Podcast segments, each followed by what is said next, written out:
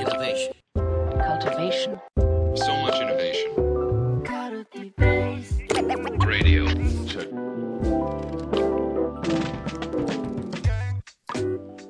皆さん、こんにちは。皆さん、こんにちは。安西です。みなべです。はい。というわけで、はいカルティベースラジオ、はいやって。いきたいと思いますけれども、はい。今日もやっていカルティベース、きましょう。カルティベースリ,、リニューアルしたんですよ、皆さん。え？いつですか？4月1日にね、エイプリルフール あ、そんな風習もありましたね。忘れてたわ。そんな風習もあった？はい。これはいね、まあ、言ってしまうと収録3月30日にこれ撮ってるんで、はい。でまだリニューアルされてない時撮ってたけど、そっか、エイプリルフールっていうのがあった、ありましたね。そう、頑張っていい嘘を考えましょう。ねえ、我々そういうのやらない会社で、あれ、どんぐりとかやってたんですか、これまで、エイプリルフール。やんないやんない。やんないよね。やんないやんない。誰もやんない。遊び心を歌ってるけど、意外にそういう、はい。王道には乗らないみたいそその日、チェックインで、あえて嘘をテーマにしてちょっと話してみましょうか。な。あそういうのはありかもしれないですね。まあはい言わずに嘘つくとかね。うんはい。確かに。うんまあ、そういう4月1日というのがはいありますけど、リニューアルは本当にリニューアルしたんで、いやー、いい感じになりましたね。はい。あの、カルティベースラジオをちょっとこれ、ポッドキャスト、アンカーとかね、アップルポッドキャストで聞いてる方も、はい。あのーウェブがリニューアルして、で、き記事今まで無料会員登録しないと読めないみたいなのが、はい撤廃されてですね。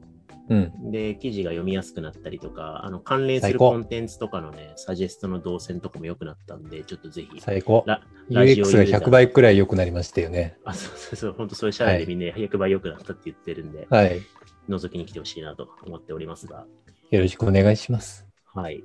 まあそんな感じで、ただまあラジオはね、淡々と引き続きね、いつも通りやっていこうと思うんですけど、はい。はい今日。はなんか話したいことがあると聞いておりますけど。あるんですよ。あの、先生、先生じゃないですか。そうですね。うん。先生やるには、なんていうか、研究テーマとか立てて研究されてるじゃないですか。まあそうですね。はい。ね。で、研究する際に絶対テーマ設定ってあるじゃないですか。僕も、まあ、大学しか出てないから、論文くらいしか書いたことないんあ、論文じゃない、えっと、卒論か。ね。くらいしかかん、うん、書いたことないんだけど、でも、いい研究テーマの設定の仕方を学びたいはいなと。思なるほどっていね。て、結構、あの、そう、研究テーマの設定の仕方って、結構ビジネス面でも役に立つフレームなんじゃないかな、実はって思っていて、はい。あの、てっていうのが、た多分これ推察っすよ。推察なんだけれども、あの、なんか中二病的な壮大なテーマを立てるときっと失敗すると思うんですよね。そうです。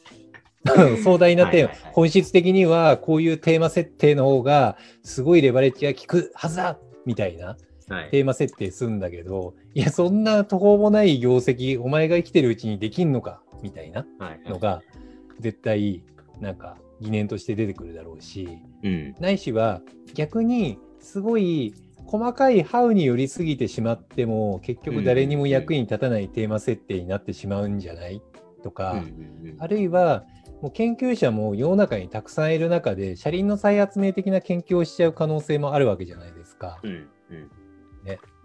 でした時に良いテーマ設定の仕方ってある新規事業のテーマ開発の仕方とかあるいは自分のキャリアを探求していく際に市場で生き残るためのテーマ設定の仕方とかにもきっと通ずるものがあるって思っていて、うんそこのテーマ設定のコツを知りたかったんですよ。なるほどですね。はい。なるほど。あの、質問はよくわかったんですけど、はいいや、でも、さすがですね。はい今ね、はい、結構一般論的に言われてることを、大体もう言っちゃってますよ、南さんは。え、僕が？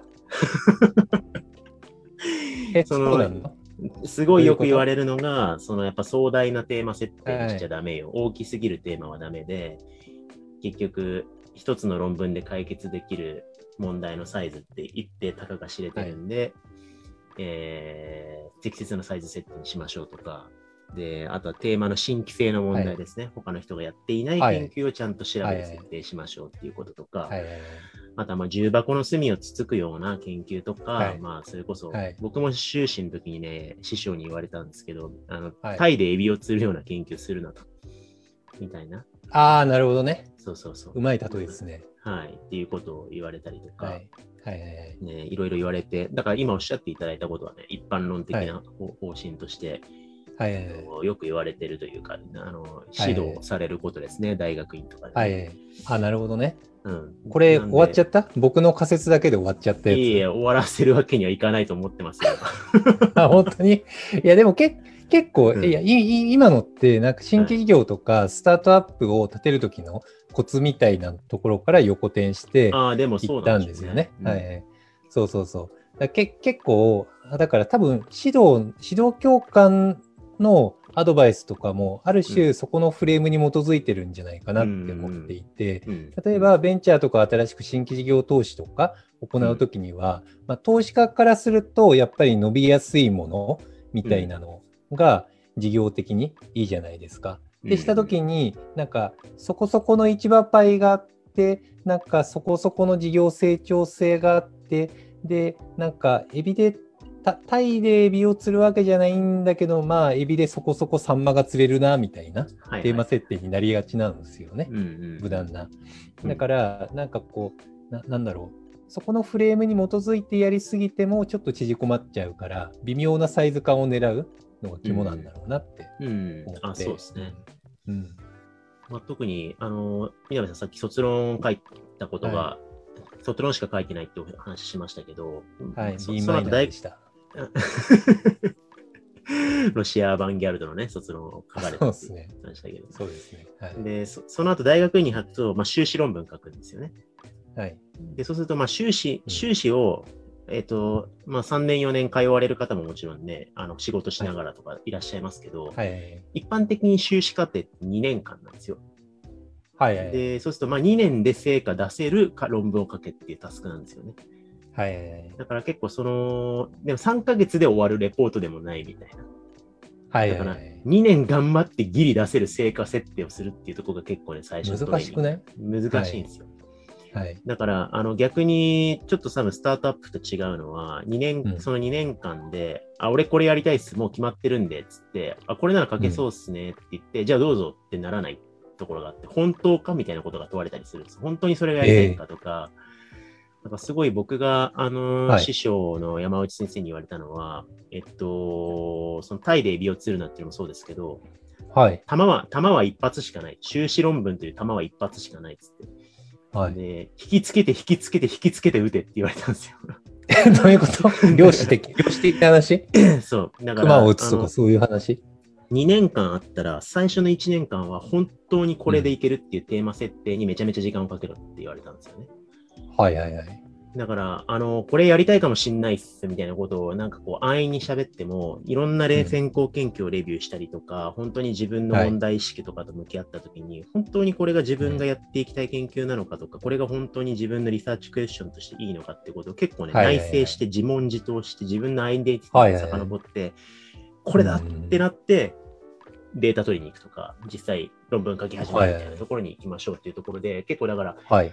あの、多分、スタートアップとかだったら、いや、そんなこと考えてるうちにね、い一旦プロトタイプ作って、ローンチして、PDCA 回してね、で、はい。ちょっと撤退して、で、ピボットしてみたいなことをやってけいいって考え方もあると思うんですけど、ちょっとそこ微妙にニュアンス違うかもなっていうところが、はい。研究テーマに関してはあったんですよね。なるほどね。で、それって、まあ、回り回って会社経営とかとつながってくるところもあると思うんですけど、うん。結局その、なんだろうな、研究テーマってすごい複合的で、うん。論文として掲げるリサーチクエスチョン。リサーチクエスチョンって結局この論文は何を明らかにすることが目的です。えーこういう時に何が起きるんだろうかとか、うまくいってる組織のなんとかかんとかの要件は何なんだろうかっていう問いを立てて、はいはいはいそれをデデータ取って明らかにするわけですけど、うんそのリサーチクエスチョンっていうレベルのものって、あくまでその論文単体のレベルのものじゃないですか。はい。だけど研究って、まあ大学院出て、あの、もう研究しませんっていう人が大半ですけど、あの、はいはいはいけ研究を続けていくとするならば、次にまたそれで分からなかったこととか、新たに研究したい論文、次の論文を書きますよね。はい。で、その次にまた次の論文を書く。で、なんかまあ3本ぐらい論文を書いたら、それを博士論文として何百ページとかやって、大きい論論文を書いたりとか、本を書いたりとかして、はい。つまり自分の研究を、実績をを繰り返しながら、まうん。あ、編んでいくわけですよね。はいはいはい。で、そうしたときに、論文5本とか6本とか本何冊とか書いてるけど、自分の研究テーマはこれですっていう、こう、まあ、メタテーマみたいなことを掲げるわけじゃないですか。はいはいはい。そうすると、その自分のけ大きい研究テーマで、今やってるリサーチクエスチョンはこれみたいな、なんかもう階層的なテーマ設定が、をやっていかなきゃいけなくて、はいはいはい。で、そうすると、その2年間で修論で何書くかっていうリサーチクエスチョンは、すなわち、その次どんな研究をしていく、自分は何者になっていく、何者、などんな専門家になっていくのかっていうこととはいはいはい。繋がってないといけないわけですよね。なるほどなるほど。だからその最初のデビュー作だから、あの自分のアイデンティティとか、なんで研究しようと思ったのかとか、何にはいはい愛情があるのかとか、何に怒りを感じてるのかとか、はい。あのー最近、よ吉見俊也先生という元僕がいた情報学館の学館長だった先生が、はい。知。的知的創造の条件だったかな？タイトルうろ覚えなんですけど、はい。本の中で、なんか、その研究テーマでテクニックで立てるものじゃなくて、もうはい。自分のこだわりとか、にじみ出る、はい。固執しているものから生み出されるものであって、なんかはい表層的にテクニックでリサーチクエスチョンを立てるもんじゃないみたいなことを書かれて、はいはいはい。すごい感銘を受けたんですけど、はい。だから結構その、あ自分のアイデンティティとか、長期的に自分を何者として世に位置づけていきたいのかっていう大きい方針の中で、今の研究テーマを掲げるみたいな、なんか結構そういう戦略が大事になってくるんですよね。超難しくない？そうですね、難しい。でも、これ研究しなくても、でもそうじゃないですか。うん。なんかやっぱ、南さんもね、たまにツイッターのプロフィールとか書き換えてるけどさ、はい。あそこに何と書くかって結構悩みません？悩みますね。うん。多分、あそ、はい。